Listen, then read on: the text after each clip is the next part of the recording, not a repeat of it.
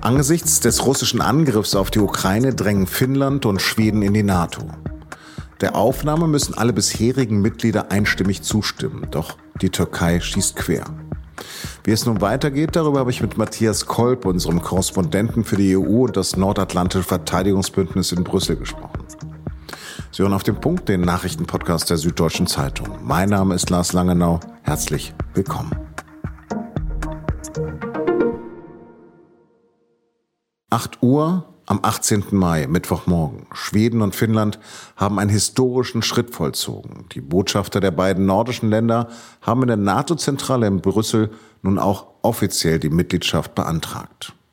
This is uh, a good day uh, at a critical moment for our security. NATO-Generalsekretär Jens Stoltenberg spricht von einem guten Tag und von einem kritischen Moment für die eigene Sicherheit. Am Morgen hat auch die deutsche Bundesregierung der Aufnahme zugestimmt. Bundespräsident Steinmeier hatte bereits vorab eine entsprechende Vollmacht erteilt. Die Ratifizierung im Bundestag gilt als Formsache. Mit den Aufnahmeanträgen von Finnland und Schweden wird sich nun der NATO-Rat beschäftigen. In ihm sitzen Vertreter der 30 Bündnisstaaten der Militärallianz. Und die müssen im Konsens eine Entscheidung über das weitere Vorgehen treffen.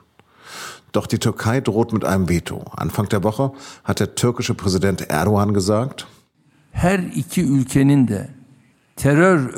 Schweden und Finnland wollten weitermachen mit der Unterstützung von Terrororganisationen. Das hat er heute bei einer Rede vor der Regierungspartei AKP in Ankara wiederholt. Gleichzeitig aber wollten die beiden Länder die Zustimmung der Türkei. Das ist, sagt Erdogan weiter, milde ausgedrückt, ein Widerspruch.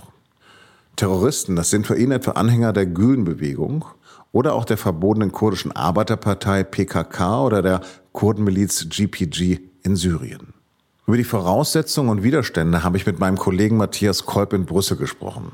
Und ihn habe ich zunächst gefragt, wie lange dieser Prozess dauern wird und dann, ob er wirklich noch verzögert werden kann. Das ist ein zweistufiges Verfahren. Als erstes wird jetzt intern bei der NATO quasi die Tauglichkeit der Kandidaten überprüft. Da geht es vor allem um politische Fragen, um militärische Fragen, auch ums Geld. Da wird man wahrscheinlich schon innerhalb von zwei Wochen eine Empfehlung aussprechen können. Und danach beginnt dann der zweite Prozess. Die Parlamente der bisher 30 NATO-Mitglieder müssen alle dem noch zustimmen, also einen Ratifizierungsprozess durchlaufen. Da ist, sagt man jetzt hier so in der NATO, wenn das bis Ende des Jahres klappen würde, wäre es super. Teilweise hat es aber auch schon äh, ein Jahr gedauert, bis das alles durchging bei 30 Mitgliedern. Was sind denn die wichtigsten Voraussetzungen für einen Beitritt und erfüllen Schweden und Finnland die? Es gibt äh, politische Voraussetzungen und es gibt militärische Voraussetzungen und ich glaube, man kann schon wirklich sagen, dass äh, Schweden und Finnland äh, erfüllen die eigentlich mit Bravour, sonst könnte man ja gar nicht in zwei Wochen schon die Empfehlung abgeben. Politisch wird natürlich gefragt, sind das Demokratien, gibt es da Rechtsstaatlichkeit, wird äh, die Armee demokratisch kontrolliert? Und da gibt es ja überhaupt keine Zweifel, dass Finnland und Schweden, die ja beide seit 1995 auch der Europäischen Union angehören, das sind ja quasi Vorzeigedemokratien, da gibt es also überhaupt keine Probleme. Militärisch ist es dann äh, noch mal ein bisschen so eine andere Sache. Bei der NATO redet man auch von einem Ehegelübde, was da quasi abgefragt wird, vor allem an drei Fragen. Ist der Kandidat denn bereit, diese Beistandsklausel nach Artikel 5 einzuhalten, also wirklich äh, sich im Falle eines Angriffes äh, dazu helfen, die anderen zu verteidigen?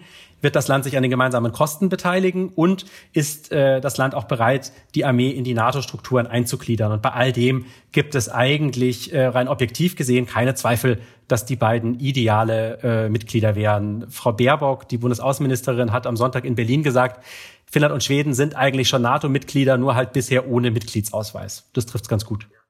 Und welchen Schutz genießen diese Beitrittskandidaten dann schon?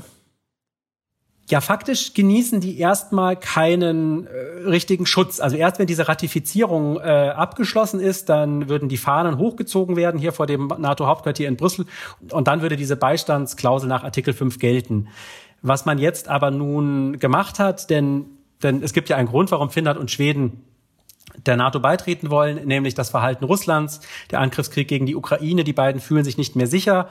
Und um eben diese Zwischenphase zu überbrücken zwischen dem, sagen wir mal, politischen Okay und der letzten Ratifizierung. Da gibt es jetzt quasi Sicherheitsgarantien. Also da wird schon signalisiert, gerade in Richtung Russland, ein Angriff wäre jetzt wirklich nicht klug, denn äh, wir würden dann unseren neuen Partnern eigentlich helfen, äh, euch zu verteidigen. Womit droht denn der Kreml?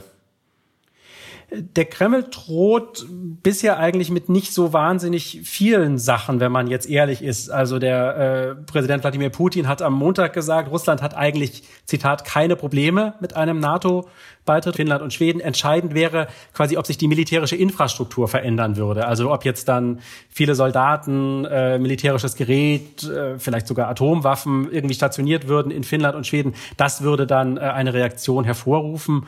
Und auch äh, Außenminister Lavrov hat gestern auch gesagt, es macht eigentlich gar keinen so großen Unterschied, ob die jetzt Mitglieder der NATO sind äh, oder nicht.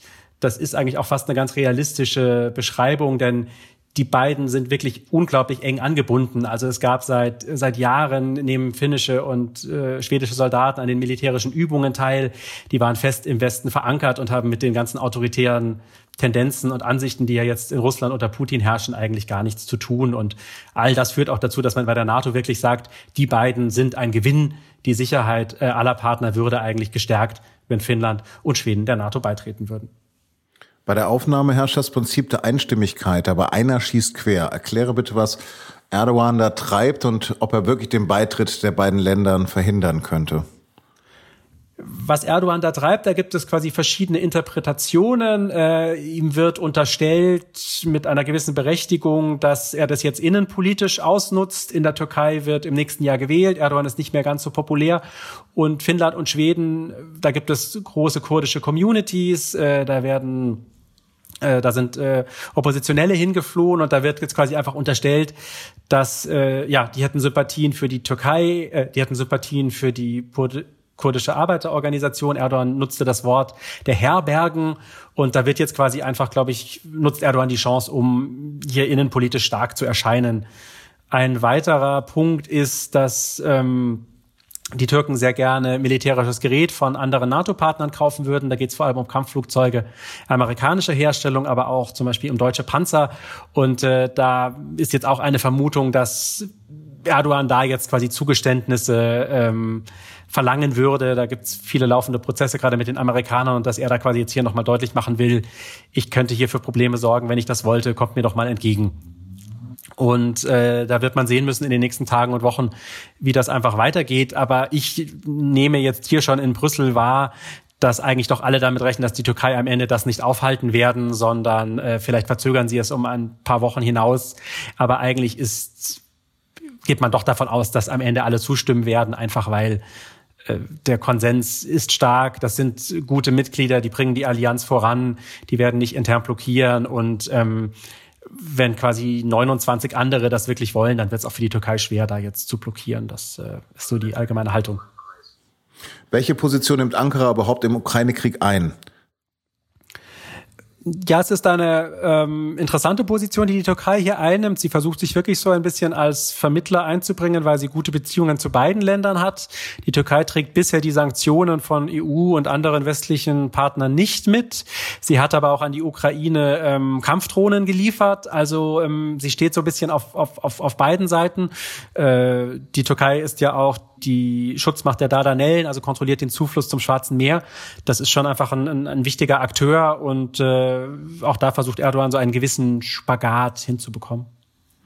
Wie wird in Brüssel eigentlich das schwierige Verhältnis von Erdogan zur Demokratie gesehen oder spielt das überhaupt gar keine Rolle?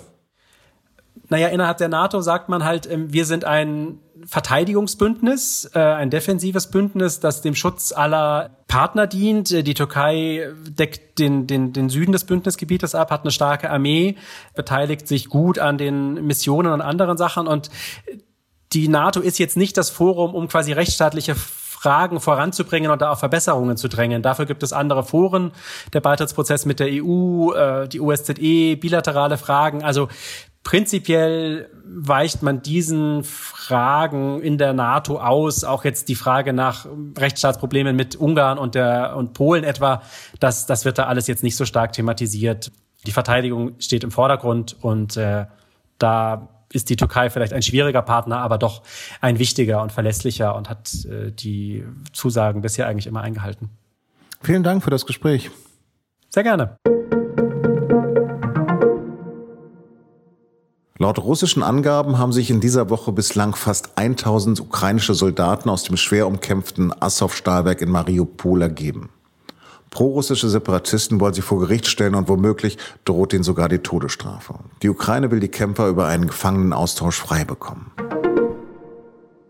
Die Europäische Union möchte unabhängiger von russischer Energie werden und das wird die EU in den kommenden acht Jahren 300 Milliarden Euro kosten.